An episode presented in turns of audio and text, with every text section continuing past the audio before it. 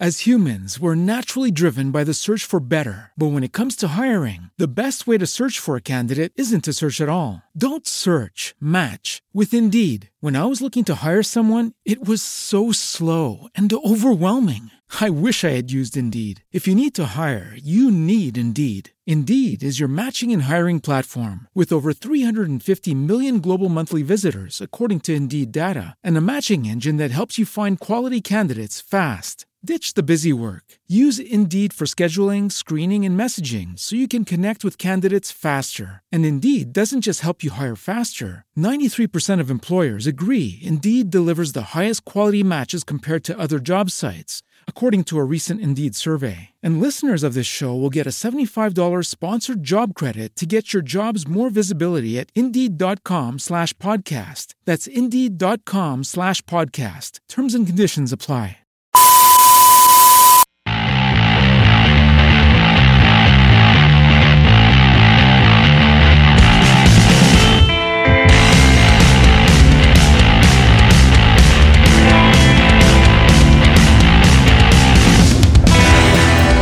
Muy buenos días, buenas tardes y bu- buenas noches, gente.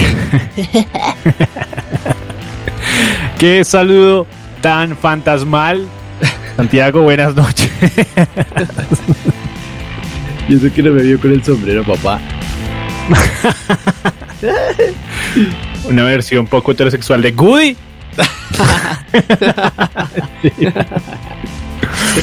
Gente que no sabe de que estoy hablando, vaya en este momento si le gusta ver lo que escucha en YouTube, www.youtube.com slash odio la radio.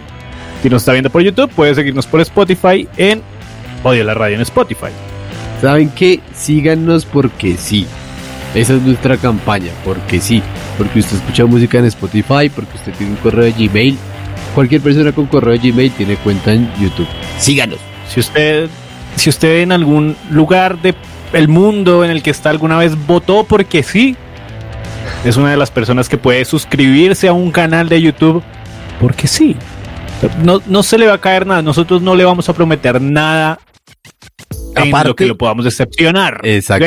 No le vamos a prometer nada aparte de buen contenido. De risas. Las, ri- Las risas no faltaron. Pero hey, las risas no faltaron, ¿eh? Yo soy arroba Gopos. Yo soy arroba Sanquit, y el Duque. más Duque. de los duques que ya les explicaron qué significa duque en el capítulo pasado de las ¿De qué fue el capítulo pasado? Fueron historias de terror. Quiero, quiero acotar que buscando memes encontré uno que decía algo el duque más duque que cuál duque es más duque y había dos duques reduques. no así De nada hecho, más. yo- de, hecho, de hecho, yo lo puse en el video de la vez pasada. Pueden ir a verlo también. Em, y nada, bienvenidos. Gracias, obviamente, siempre a los que siempre han estado, a los que escuchan y obviamente a los Patreons que este mes siguen siendo los que son. Vayan a Patreon, tenemos contenido exclusivo mm, por un pequeño aporte. Por nada, voy a decir por nada, es pequeñito aporte. Por cariño, cariño metálico. Cariño electrónico que se materializa en un proyecto que crece gracias a ustedes. Así que vayan www.patreon.com slash odio la radio. Las risas no faltaron. Pero hey, las risas no faltaron, ¿eh? Y nada, perro, pues el capítulo de esta semana, hoy, de hecho, está, impuls- está impulsado por uno de los terrores más hardcore que tiene Santiago. Y fue que enfrentó sus miedos. ¿Qué fue lo que vio usted? ¿Qué película vio esta semana? Marica, pensé que iba a decir que estaba patrocinado por Comodísimos. O algo así. ¿Cómo durmió el equipo? ¿Cómo? Pues sí, está bien. Entramos a tema bien Itari, sin sentido. Sin sentido. en, en- en- en otros países que no manejen el inglés, es el legado del diablo, ¿cierto? Es, sí, es el legado del diablo. Y en España, ¿cómo? La niña fea pierde la cabeza. No sé. Debe tener un nombre muy sin sentido. Pues perro, lo único que voy a decir es, no entiendo cómo la gente puede seguir viendo una película que al comienzo le quita la cabeza a una niña así de momento. No, no, no lo entiendo, la verdad. O sea, usted dice, ¿a usted no le gustan las películas? Empecemos por ahí. ¿A usted le gustan las películas de terror? No, lo siento, vaquero. No me gustan las películas de terror. Las odio, weón. No, no, no puedo con las películas de terror. O sea, baila. ¿Cuál fue la primera, cuál fue la primera película de terror que usted vio y dijo, hijo de puta, en la vida vuelvo a ver esta mierda? La verdad, Ah, ok. Debo confesar, Perdón, perdón. Ah, siga. debo, debo confesar que fue Rec consciente, consciente que era una película de terror hasta el final. Que al final fue como, pero ¿por qué me quedé hasta el final? El final, la- Rec 1, la española. Sí, uno. Ush, es, la, es- es la mejor de todas las Recs que pueda haber. Pues, De hecho, de hecho, los españoles son muy buenos haciendo esa mierda, ¿no? sí, mi chica dijo que la tercera daba más miedo, pero ni idea. ¿En serio? Voy a tocar verla. Saludos, amor. Pero bueno, y antes de eso, o sea, antes de eso usted no vio, yo qué sé, yo, yo por ejemplo sí Uf. soy fan de esta mierda, entonces La Cosa, Sí, o Chucky, o acordé, Jason. Ya, ya me acordé cuál, weón. Voy a contar una historia rápida de la primera película de terror que vi, que ya me acordé y hasta en dónde fue. Fue en la casa de una prima. Estábamos después de Navidad porque fuimos como, ay, no, vamos al barrio de ella que allá nos dan más dulces. Sin sentido. ¿Era Navidad o Halloween? Halloween. No, en Ok. Navidad. No me dan dulces. ¿A quién le dan dulces en Navidad? Perdón, entendí Navidad, se me fue. un avión.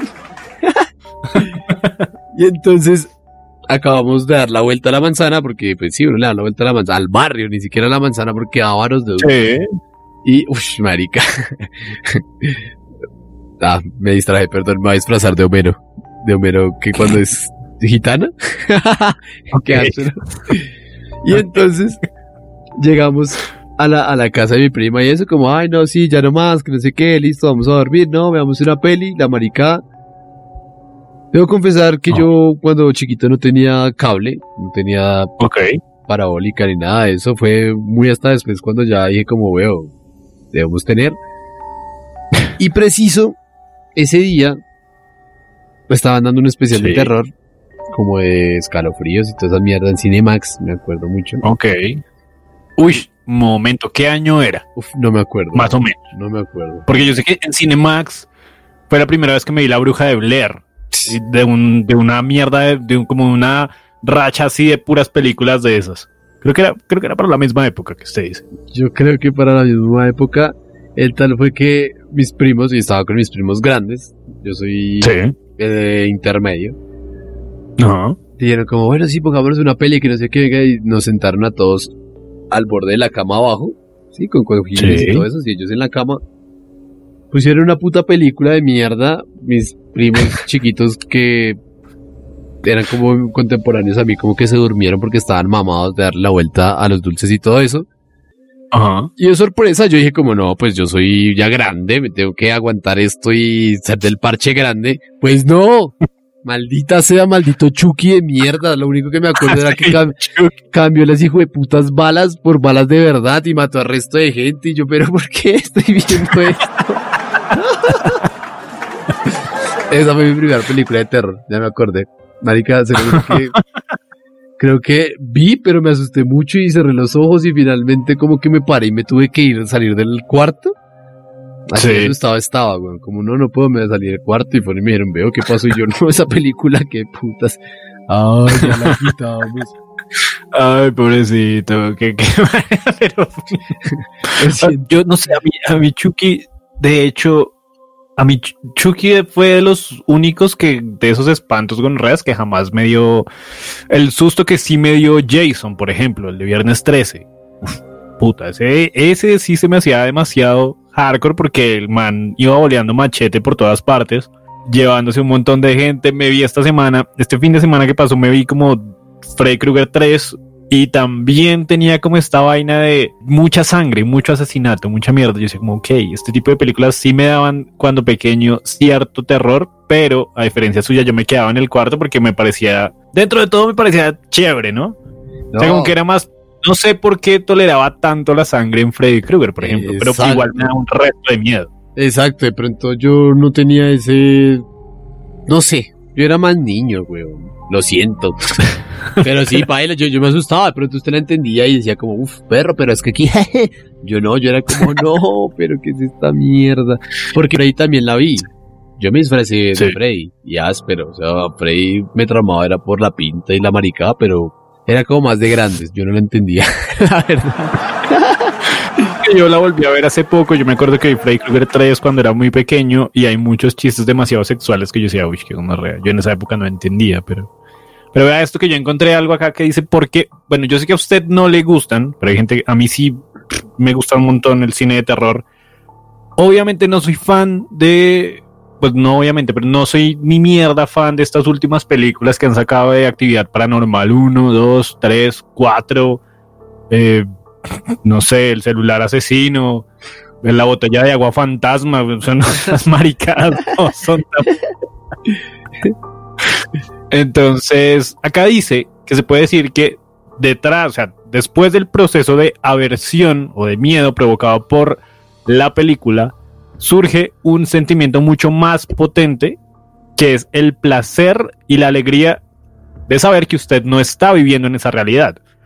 O sea, digamos que esto es lo que siente o sentimos todos los que vemos películas de terror y seguimos viendo películas de terror y es la vaina, es como, ok, acabo de ver una película donde mataron a 20 manes en un, en un campamento embrujado, pero qué chima porque yo estoy en Bogotá, en una casa en donde esa mierda no va a pasar jamás. Uy, bueno, eh, eh, ese es un buen punto. Me puede estar haciendo reconsiderar ver películas de terror. Eh, Es, es- es- en ese sentido, digamos que el placer que se siente es, es- obviamente esto está supremamente digerido e interiorizado.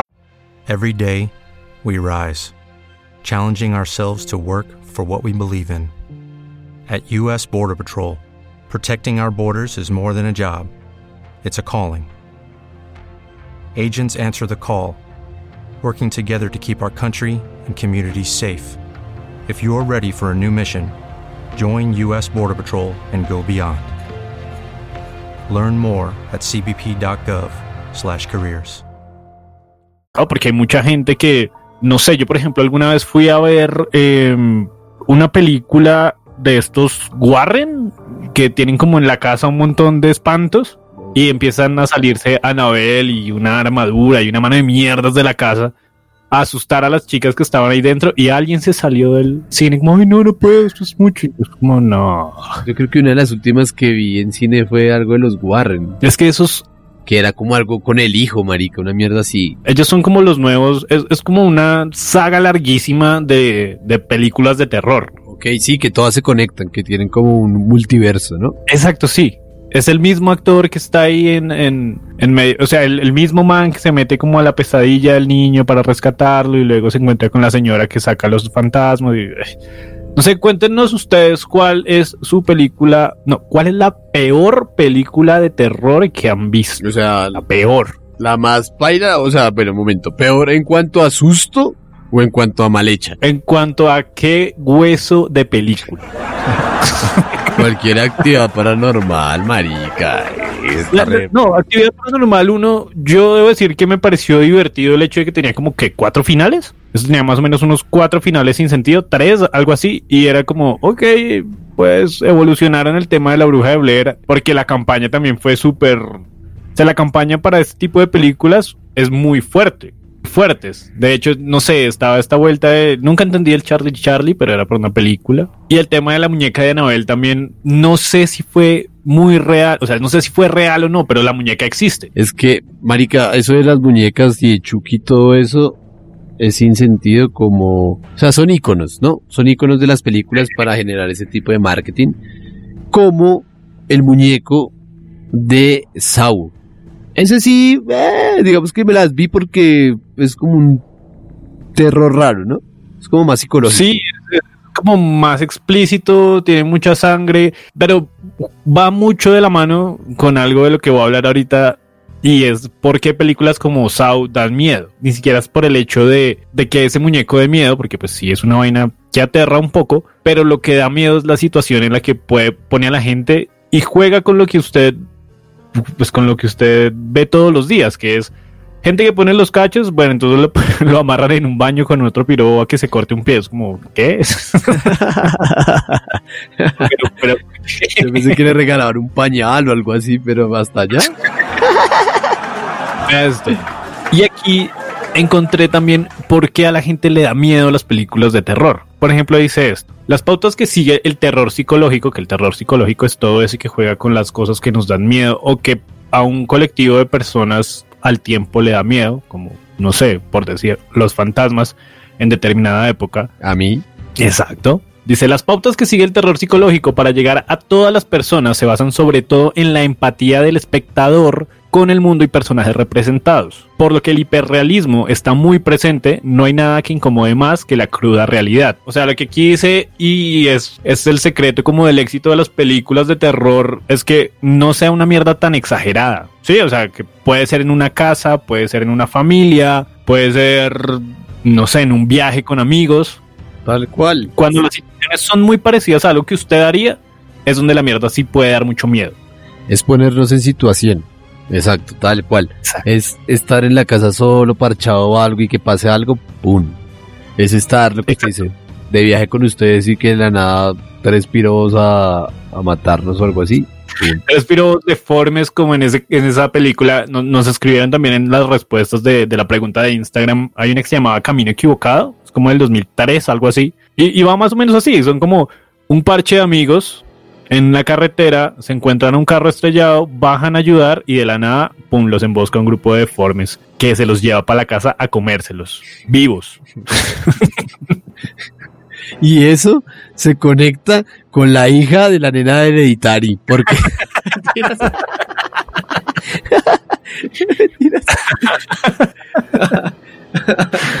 La vaina es que el terror tiene que ser suficientemente real para hacernos creer que nos puede pasar a nosotros y por lo tanto incomodarnos y hacernos dudar de que estamos en peligro. Por ejemplo, esto. Esto lo decía Hitchcock y era como, parce, usted lo que tiene que hacer para que construya una buena escena de terror o suspenso lo que sea es dele mucha información al espectador. Dígale, em, no sé, me levanté temprano, me metí al baño, dejé la toalla acá, hay luz, hay paz, solo que hay un loco suelto en la casa Ok.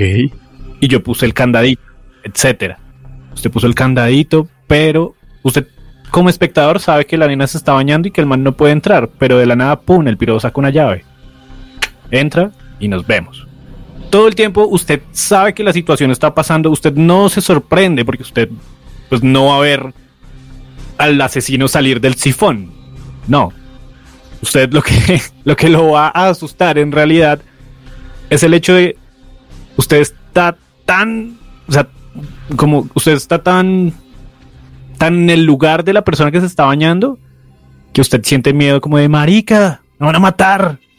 Que, eso es como lo clásico que pasa en las películas. Obvio, güey. Pues por eso es que nos da miedo, por eso nos da susto, ¿no? Claro, porque usted sabe, usted está viendo todo lo que está pasando y la frustración de no poder detener al asesino es como, ah, marica, no, y pum. No es una sorpresa, pero es, es, es algo denso que usted está viendo y eso es lo que también genera miedo. Tengo una pregunta. A ver. ¿Qué da más miedo? ¿Verse en tercera persona o verse en primera persona? Uy, ok. Explíqueme ahí un poco. O sea, a usted le da más miedo sentir, digamos, yo normalmente que me da mucho miedo esas mierdas y de pronto sí veo una película como la de Psicosis o algo de eso, que es la Sí. clásica escena de Hitchcock, creo que sí. Sí, esa, esa era la que estaba medio describiendo. sí. Exacto. ¿Qué me da más miedo? Imaginar que me estoy viendo en tercera persona y que entra loco a cortarme el ojo. o sentirme en primera persona que el man, o sea, que el man mueva la esta y me corte el ojo. Es que, esa es una muy buena pregunta. Y de hecho tiene mucho que ver con algo. Hay, hay dos tipos de... mm, ¿Cómo decirlo? Voy a decirle estímulos porque en este momento no tengo la palabra, pero hicieron un estudio en el que hacían esto. Hay dos, dos formas de terror. Está el terror de las películas actuales, que es una mierda, que usted está quieto y de momento, ¡boom! Eh, Son sustos. ¿Sí? Cierran una puerta. Sale un- una monja haciendo alguna estupidez. Sustos que dan gusto. Exacto. Ese tipo de sustos que dan gusto, Sustos que dan gusto. eh, digámosle terror instantáneo. Sí, como que es una vaina de momento. Y ese creo que usted lo podría asemejar con la visión en primera persona, que usted está así pasándose el jabón, está por acá y de la nada, pum, un loco le corta la cara. Ese es uno, es un tipo de susto.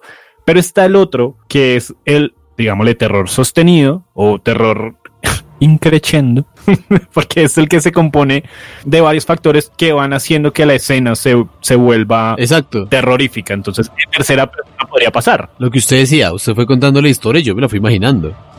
¿Cómo? Exacto. Yo como personaje. Entonces yo bañándome, ¿qué pasa esto, esto? Cierro la llave con candado y, oh sorpresa, no. Oh sorpresa, ¡ah! Exacto. Entonces, digamos que yo digo que, o sea, las dos asustan, pero digamos, si me pregunta a mí, a mí me daría mucho más miedo en primera persona porque no hay nada que dé más miedo que usted estar parchado en lo suyo y que de la nada, ¡pum! se le aparezca a alguien o, o le pase alguna mierda así super ninja y lo mate. Sí, tienes razón, como el parque de los ninjas. No. De hecho, esta vaina también apela mucho como que el tema de la realidad, o sea, sí, uno de los primeros ejemplos que hubo como de hiperrealismo en tema de películas fue La Bruja de Blair. ¿Usted se vio La Bruja de Blair? No, la verdad, esa siento que es muy densa, weón. Y más por lo de los últimos programas que usted ha dicho, que escuché las voces y todo eso, es como, uff, no, no, no, no, no. O sea, Rec sé que es como una medio copia, por así decirlo, como que primera persona de aquí y allá. Sí, más o menos, porque digamos que La Bruja de Blair fue la que abrió como que la puerta al mainstream del género así de re cámara en mano y mierdas raras que pasan como si fueran reales. De hecho, La Bruja de Blair se vendió. Se vendió inicialmente como una película, ni siquiera como una película, como un video real encontrado de unas personas en un parque. O sea, bueno, Sí. en, un, en, un, en un pueblo abandonado y por temas de brujería. O sea, así se vendió la bruja todo el puto tiempo. Y no costó un carajo hacerla. Exacto, mucho crack el que dijo como marica, hagamos como si fuera un video casero. Voyager. De momento. Qué piro tan listo. Pero sí, marica, la verdad, la verdad me da mucho miedo verla. Esa es una de las que yo digo como, uff, no, para verla. Ahí, ahí le spoileo un poco, porque yo me la vi también muy pequeño y la vaina era... el- lo único que da mucho, mucho miedo de pronto de esa película es el final. El final es la parte en donde usted en realidad puede ver a la bruja de Blair. Porque todo el tema de la película es construyendo la atmósfera de estos maricas se van a morir. El suspenso. Sí, el suspenso. Entonces, entonces la vaina, la vaina es que usted toda la película está pendiente de lo que está pasando, como si, de hecho a mí me pasó eso con Rec al principio, Rec la primera, que yo decía, pero que estoy viendo, esto es una película, una serie o qué onda, como las noticias, claro, cuando ya después empecé a ver cómo se desarrollaba la trama, yo vi estos españoles son muy cerdos para hacer terror. man. Sí. Ellos también son los que hacen la del orfanato. Creo que sí, usted habló del orfanato la vez pasada. ¿Te preocupas por tu familia? Entonces, ¿por qué darles solo huevos ordinarios cuando pueden disfrutar de lo mejor? Eggland's Best, los únicos huevos con ese delicioso sabor fresco de granja, además de la mejor nutrición, como 6 veces más vitamina D, 10 veces más vitamina E y 25% menos de grasa saturada que los huevos regulares, además de muchos otros nutrientes importantes. Así que, dales los mejores huevos. Eggland's Best, mejor sabor, mejor nutrición, mejores huevos. Okay, round two. Name something that's not boring. A laundry? Ooh, a book club. Computer solitaire, huh? Ah, sorry, we were looking for Chumba Casino. That's right. ChumbaCasino.com has over 100 casino style games. Join today and play for free for your chance to redeem some serious prizes. ChumbaCasino.com. No purchase necessary. Void where prohibited by law. 18 plus terms and conditions apply. See website for details. Sí. Eso, eso también me dio mie- esa también me da miedo, weón. Maldita sea, sí. hay, hay detalles que de pronto hay cosas, o sea, hay detalles que juegan mucho en la construcción de una buena película de terror. Y aquí yo estaba viendo también que hay cosas que sí o sí le dan miedo a los humanos, no importa el que sea, puede que a algunos en cierta medida les dé más miedo que a otros una y a otros otra. Entonces aquí tengo una lista de seis vainas, seis cosas que le da, no sé, Vamos a hacer un check a ver de qué le da miedo a usted y qué me da miedo a mí. Chequelas ya todas, malditas. Ustedes cuéntenos en los comentarios cuál de estas les da miedo. Entonces, pille, tengo aquí este listado y el primero, en primer lugar, están los monstruos. Teniendo en cuenta esto, dice que un estudio descubrió que lo que más miedo le da a un ser humano son los monstruos, que es algo bastante comprensible, dice acá, porque generalmente los monstruos nos recuerdan a animales. Sí, entonces hombres lobos, pues los lobos. Eh, los, no sé, Drácula, los vampiros. las culebras, pues las culebras. Un monstruo, un monstruo clásico de película, a ver si me acuerdo y me da miedo. Monstruo clásico de película, mm, bueno, a ver, puede ser, no sé, un hombre lobo. ¿El de Harry? Es que no hay hombres lobo que den miedo, la verdad. El de Harry, ¿no? Sí, pero pues eso no da miedo, eso es Harry Potter. Ah, bueno, de pronto los los dementores, ¿no? Ah, los dementores son un muy buen personaje de terror. Sí. Y eso, eso porque, pero de pronto no nos, o sea, no recuerda a ningún animal. De pronto podría ser, no, sí, pero pues bueno, ese por ese lado. Asemeja como a la muerte, ¿no? O sea, la primera Sí. vez que yo los vi fue como esta gonorrea va a morir. Ese a mí no me da miedo, los monstruos es como, eh, no se me hace flojo. Sí, lo que le digo, no. Tiene que ser algo muy hardcore para que llegue ahí, sí, pero. Sí, no. El segundo es ser comido por algo o por alguien. Que este, este miedo sí sale en un montón de películas. Ahí está Camino Desconocido, El Regreso de los Muertos Vivos, Down of the Dead. em, todas las películas de zombies, de hecho, juegan a esto. Holocausto Caníbal, clásico. Dice esto, otro miedo muy común que converge con el de los monstruos es el temer a convertirse en alimento para otros animales o personas. De ahí, de ahí el, terrible, el terrible sufrimiento de la película Holocausto Caníbal. ¿Se ha pillado esa? Nones. Nones, pero. Ser comido sería ser absorbido por un círculo de arenas movedizas. Sí, ¿Aplicaría? sí. Claro, claro, porque hay algo que se está tragando su humanidad. Entonces, claramente sí. Eso sí me da miedo, paila. dicen que es como un, un miedo latente que todos tenemos desde la edad de piedra, en donde usted lo podía comer un tigre de colmillos de sable, un león, alguna mierda. Entonces es como que el miedo a ser comido por algo por alguien, creo que por eso funcionan tanto los zombies, Mari. Sí, porque no les pasa nada, weón. O sea, usted le, le dispara las mierdas y siguen. Uf, ya sé cuáles, Niero. Los de Soy Leyenda. Los de Soy Leyenda. Pero Uf. dan más miedo, dan más miedo porque los malditos piensan. Exacto, que gonorrea. Sí, no por eso. O sea, zombies normales, no. Mega zombie. De hecho, va muy de la mano con el siguiente, que es una, o sea, es tener una amenaza de, de nuestro tamaño. Por ejemplo, dice, una hormiga gigante te puede llegar a asustar, pero en ningún momento te resulta algo creíble. Algo que te puede hacer frente en la situación. En cambio, si la hormiga gigante es más bien tamaño humano, ahí ya es otra vaina. Porque lo obliga a usted no a correr y esconderse, sino a confrontar y ganarle. ¿Qué es lo que pasaba en Soy Leyenda? Eran humanos deformes, deformes, ¿no? Que no podían ver la luz. Exacto. Y bueno, sí, esa, esa va más ligada a esa y hardcore. Sí, chequémela y baila. Sin sentido. Dice que también por esta razón le tememos a los fantasmas. No sé. O sea, porque son de nuestro tamaño. Pero Casper era pequeño, ¿no? Pero Casper, Casper era. Casper era costeño. ¡Curramba, loco! Casper era un man mono, pinta, pero nunca entendí por qué se volvió calvo y pequeñito. No sé si usted se vio esa película alguna vez. Sí, que era un niño. Exacto. No, por eso, pero era como que putas, porque Casper es así de sin sentido. Si era humano. Pues el casting no, puede, no, no podían pagar el CGI para hacer un niño así, weón. Tocaba algo más suave.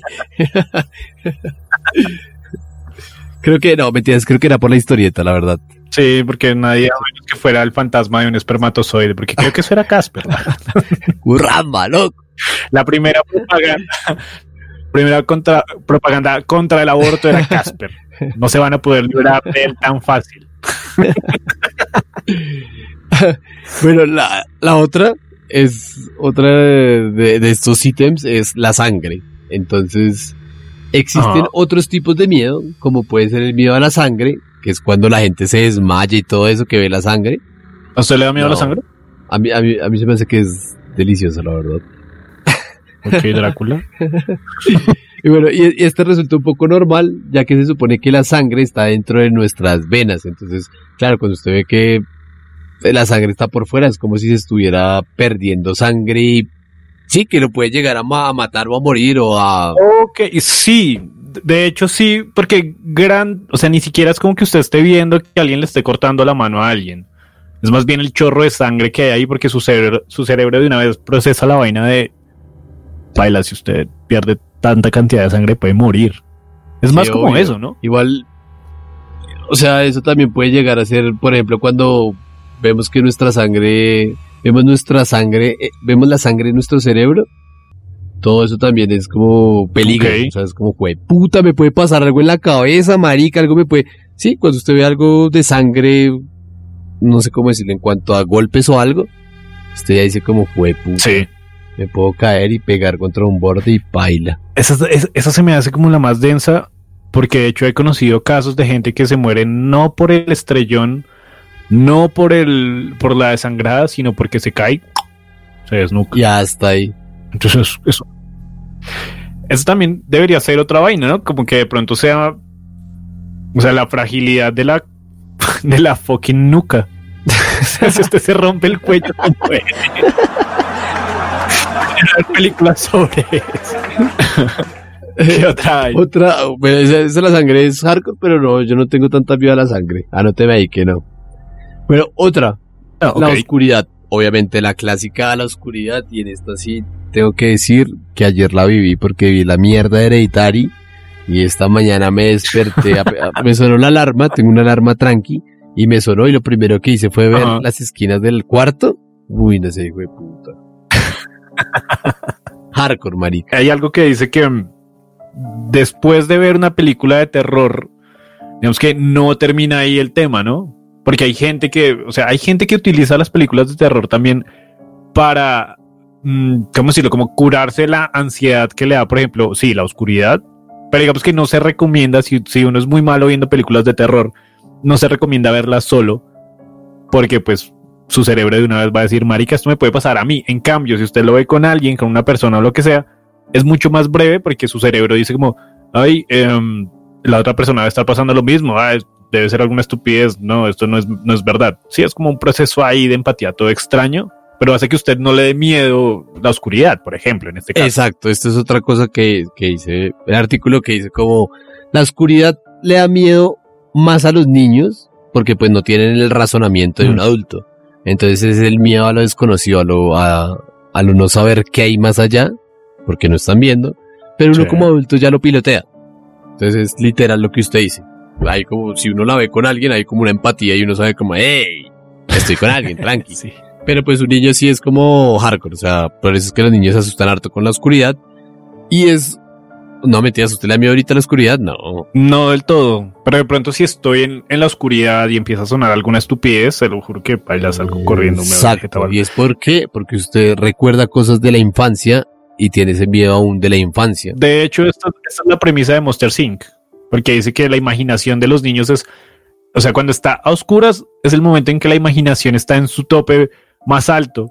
Y esto se puede asemejar, ¿sabe a qué? Cuando usted está trabado, o cuando usted está en ácido, o cuando usted está en alguna droga o alguna mierda, o borracho, muy borracho, que usted ve sombras que parecen cosas.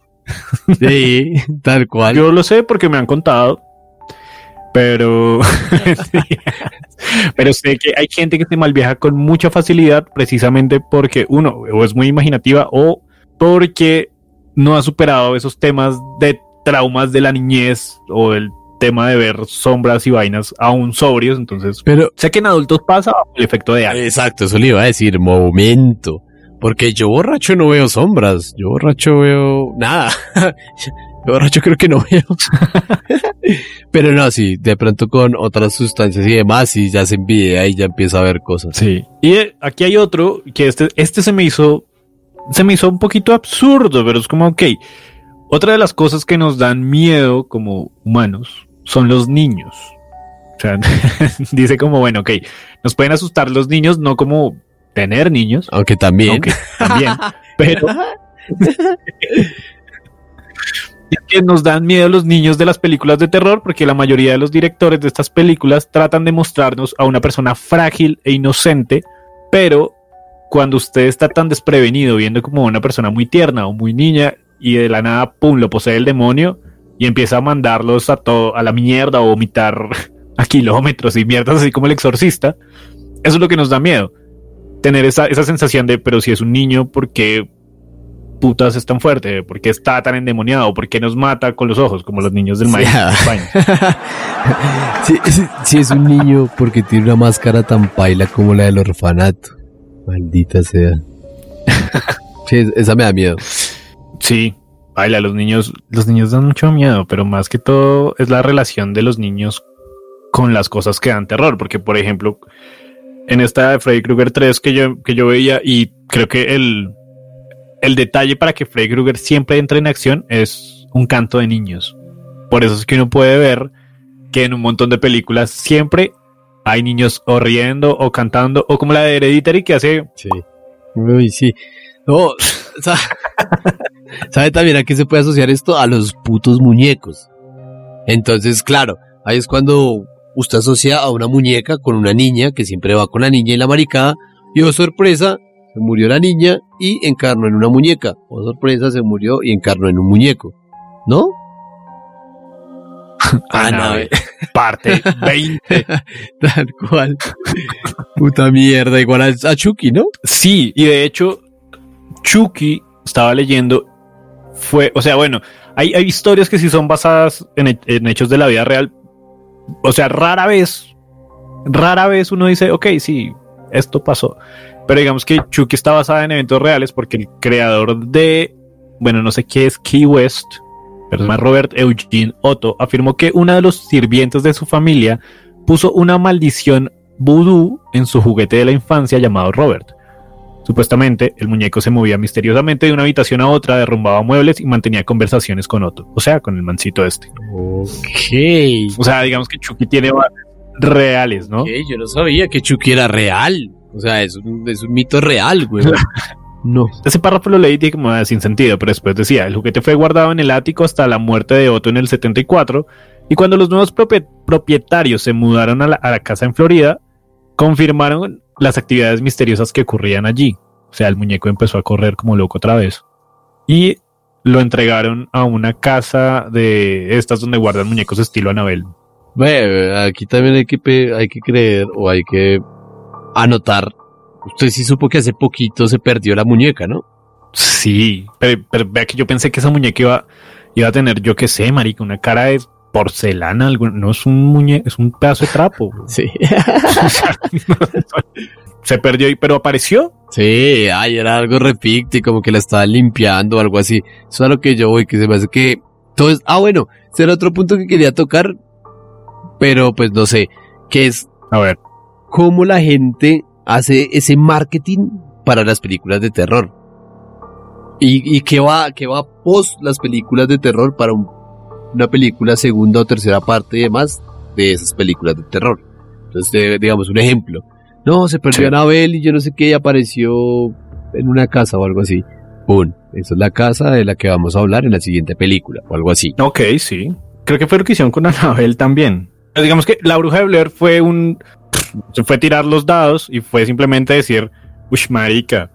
O sea, me saqué la lotería porque nadie, de la película que nadie esperaba, pues hizo un resto. Pero por ejemplo, sí hay cosas que pasaron. eh, yo sé que en una película. Pues en, en las películas de antes pasaba mucho eso, ¿no? Que era como, eh, por ejemplo, en el, en el exorcismo, a la, a la chica que hizo de pues, la niña endemoniada le tocó dar giras por todo el puto mundo con, con el elenco de la película diciendo como, hola, no estoy maldita, todo bien, porque la película fue prohibida en muchísimas partes por lo mismo, porque pensaron que en verdad la vieja había sido poseída y todas estas mierdas, pero no. Por eso. Es, digamos que el punto que quiero llegar en cuanto a qué tan real puede ser una historia de esas o qué tan ficti puede ser como que pues que crean que la nena está poseída y le hagan una gira promocionando obviamente la película, pero pues no está poseída.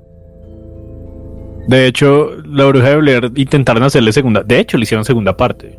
No, Pues- yo me imagino, como a todas, o sea, como a todas esas mierdas deben tener segunda parte, tercera. porque quería tocar el tema de Paul Greister, ¿cómo es? no he podido decirlo. Poltergeist. Poltergeist. Que después de la primera película, eh, eh, una persona del casting murió y después iban a hacer la segunda, pero también murió otra persona y se suicidó y un poco de cosas que es como, no, el que trabaja en la película de Paul Gester muere o algo. Sí, es, o sea, uno podría llegar a pensar que todo fue ficti, o sea, que todo es ficti para vender más, pero depende, hay películas que sí guardan, sí guardan maldición. Bueno, está, como esto, como la maldición de los Superman.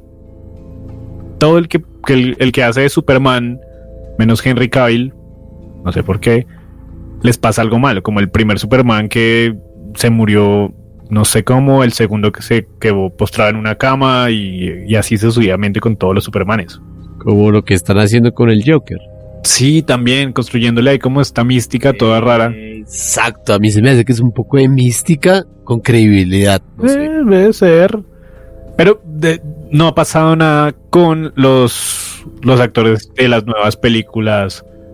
No, no ha pasado nada. Es como real que Anabel 1, 2, 3 y en donde sale con todos sus amigos.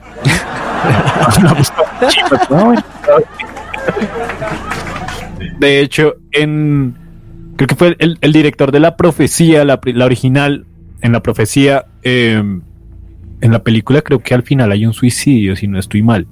Y eh, antes de empezar el proceso de rodaje, se suicidó uno de los hijos, pues el hijo de, del director.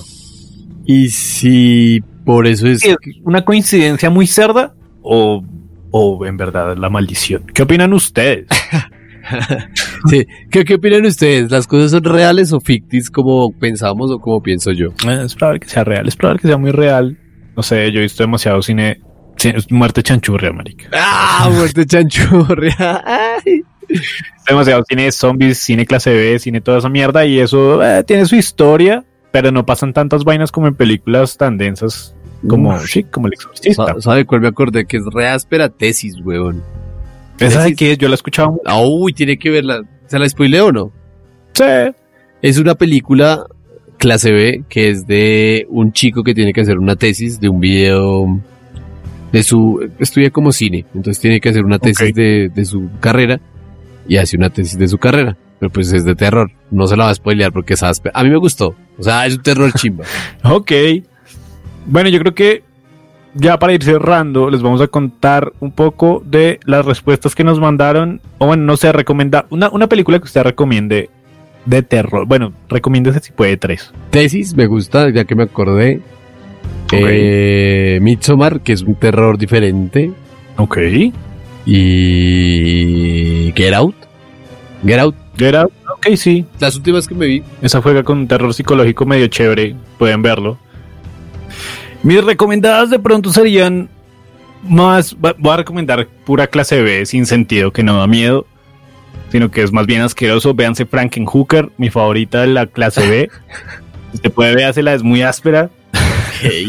Ya por el nombre dije como ok.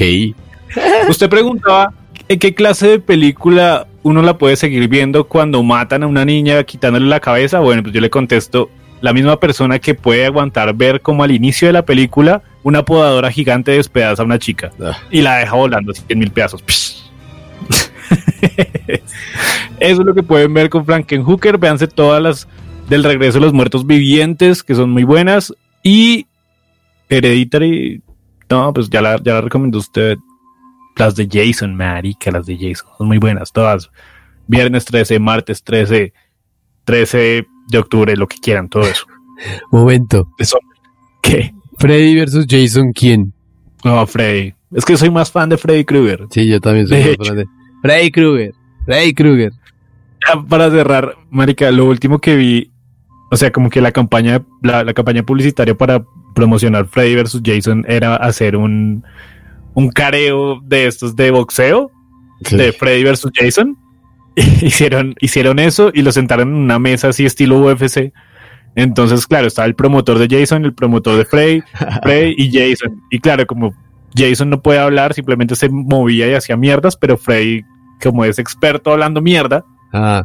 Le botaba horrendos comentarios de re áspero. Oh, áspero será publicidad. Pero bueno, nada, cuéntenos ustedes qué películas recomiendan, escríbanos sus historias de terror y qué más necesitamos que nos diga la gente. Nada.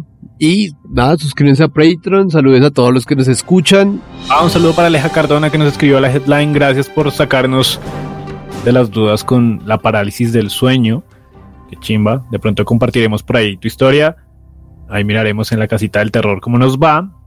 Y no, comenten, suscríbanse porque sí, ya saben. Porque sí, recuerden www.patreon.com slash odio la radio. Mírense ahí todos los to- todas las tarifas que tenemos, elijan una y entren a este maravilloso mundo de Patreon. Exacto, se cuidan. Un abrazo gigante. Nos vemos la otra semana con más temas extraños, historias de terror y toda esta mierda de octubre. Besito, besito, chau, chau. Nos vemos.